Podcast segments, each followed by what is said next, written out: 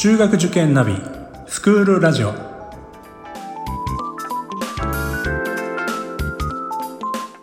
スクールナビゲーターののびるです。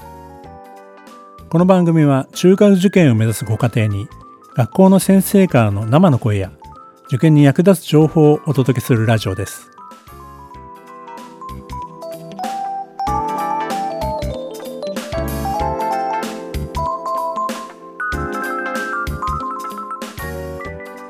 えー、受験生の皆さんはいよいよ志望校から受験校を決めなくてはいけない時期に入ってきました、えー、それから学校の判定模試というのが毎月のようにあるかと思いますけども、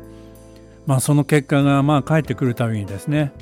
まあ、私は現場であの子どもたちと接していると、まあ、成績を返ってきて「うぎゃーあーひでー」とか「やばい」とかって言ってます。まあ子供によってはですね殺されるとか言ってる子もいるんですけどもおいおいおい。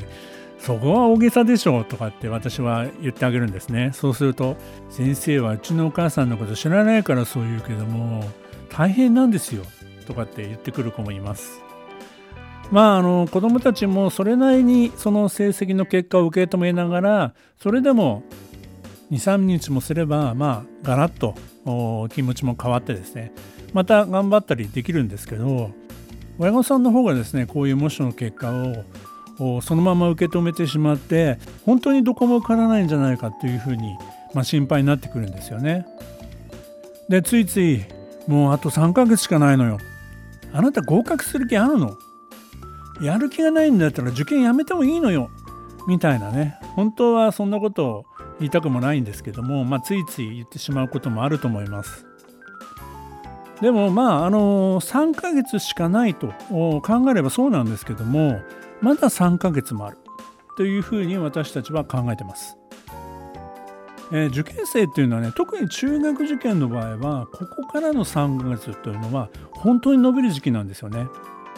まあこういう話をすると「先生本当ですか?」うちの子そんな感じ全然しないんですけど」っていうような話もあるんですけども私の経験した多くの受験生はこの時期から本当にあの変わっていく子は多かったですね。過問演習なんかもありますからね、えー、第一志望校の合格最低点に届かないというようなこともありますので、まあ、それが親御さんにとってのプレッシャーになっているということもあると思います。子供は意外にそうではなかったりするんですけどね。ただ今の時期の学力で第一志望校の過去問演習でですねまあ点数が届かない子の方が多いんですよ。もう圧倒的に多いです。むしろ楽々点数が取れる学校であればそれはもう併願校としては理想的だと思うんですよね。まあ成長段階にいる、えー、子どもは今まさにこの成長段階にいるということを踏まえて、まあ、塾の先生と、まあ、やり取りをを密にしながら、まあ、3密はいけませんけどね。本当に密にやり取りをしながら今我が子が何をやるべきなのかそれをしっかりと相談していくのが良いと思います。請求に家庭教師やダブルスクールなのかをですね子どもの了承なしに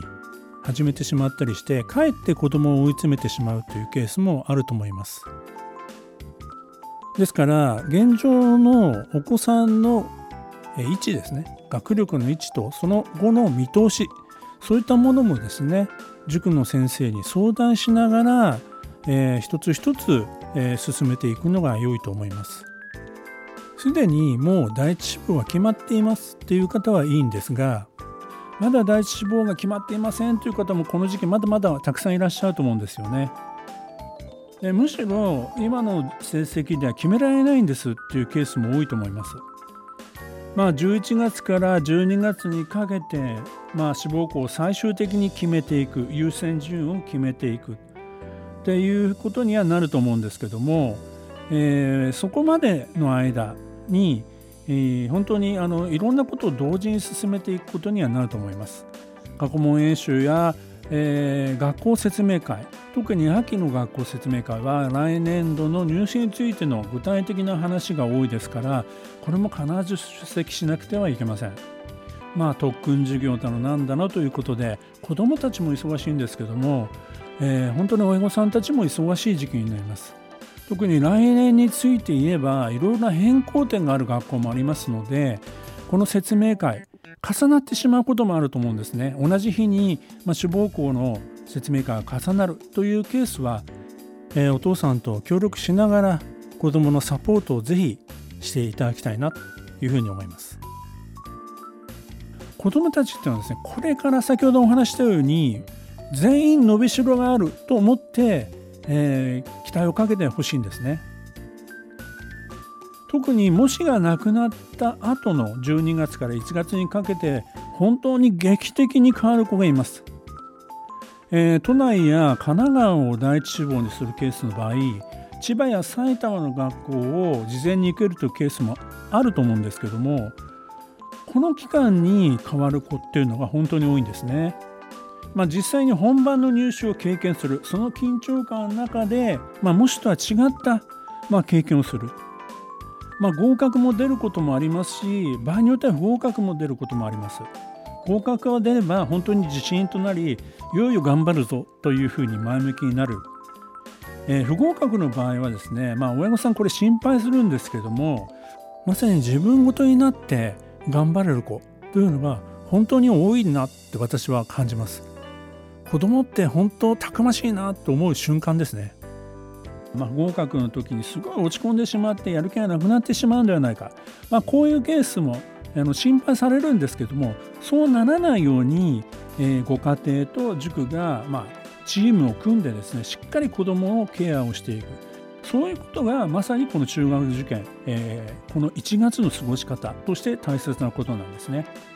子どもたちを常に前向きにしていく普段からの声かけもそうなんですけども、まあ、そういった方向に持っていければ子どもたちはそれぞれの経験を生かして頑張ります。えー、ですからまあ進学する予定ではない学校であっても1月の受験は私は強くお勧めしたいと思います。伸びしろを伸びしろのままで終わらせないで、まあ、実際の成長につなげていく、まあ、そういった大人の冷静な判断と覚悟そして専門家の戦略が必要な時期まさにそれが12月から1月になるということだと思います。さて受験生ではない5年生以下のご家庭なんですけどもまあ来年のこの時期を見据えてですねまずは第一志望校の候補えー、そういった学校を見つけていく時期だと思いますね。候補と言ったのはですね、まあ、第一志望といっても一つの学校に決める必要はないんですね。例えばあこの学校行かせたいなという学校をぜひ3校くらい、えー、見つけてほしいなと思います。まあ、そういった学校が軸になって来年実際に志望校を決める受験校を決める際の例えば優先順位というのをその学校から選んでいくということもできるわけですよね。ですからまあある程度も偏差値っていうのは幅を持たせておいた方がいいでしょうね。実際にはその3校から第一志望が決まり何校になるということがあればそれが本当に理想的ですしまああの成績にね振り回されることが少なくなりますからあこの時期の実際の受験校の組み立てもしやすくなります。まあ、偏差値については、まあ、大体この辺りかなっていうある程度のゾーンでいいと思うんですよね。あとは通学時間とか進学校なのか付属校なのか共学なのか別学なのかというようなことを柱に決めていけば、えー、絞り込まれていきます。先入観とか噂に縛られずにちょっとこの学校話でも聞いてみようかなというふうな姿勢が実は運命的な出会い子供にとって最高の学校選びにつながることもあるんですよね私が提唱する幸せな受験においてもこの学校選びというのは非常にポイントになると思ってます。学校選びについてはですねもう5年生4年生限らずもう始まっていると考えていただいていいでしょう。まずはこのスクールラジオを聞いていただき興味があるような学校がありましたら実際に調べてみたり足を運んでみてください。まあ来年もコロナの状況は続くかもしれませんし、えー、今年ですね時間を見つけてできるだけオンラインとかオフラインでも構いません。どちらでもいいですので話を聞いてみてほしいなと思います。模試の活用法過去問演習の仕方などはまた改めてお話ししたいと思います。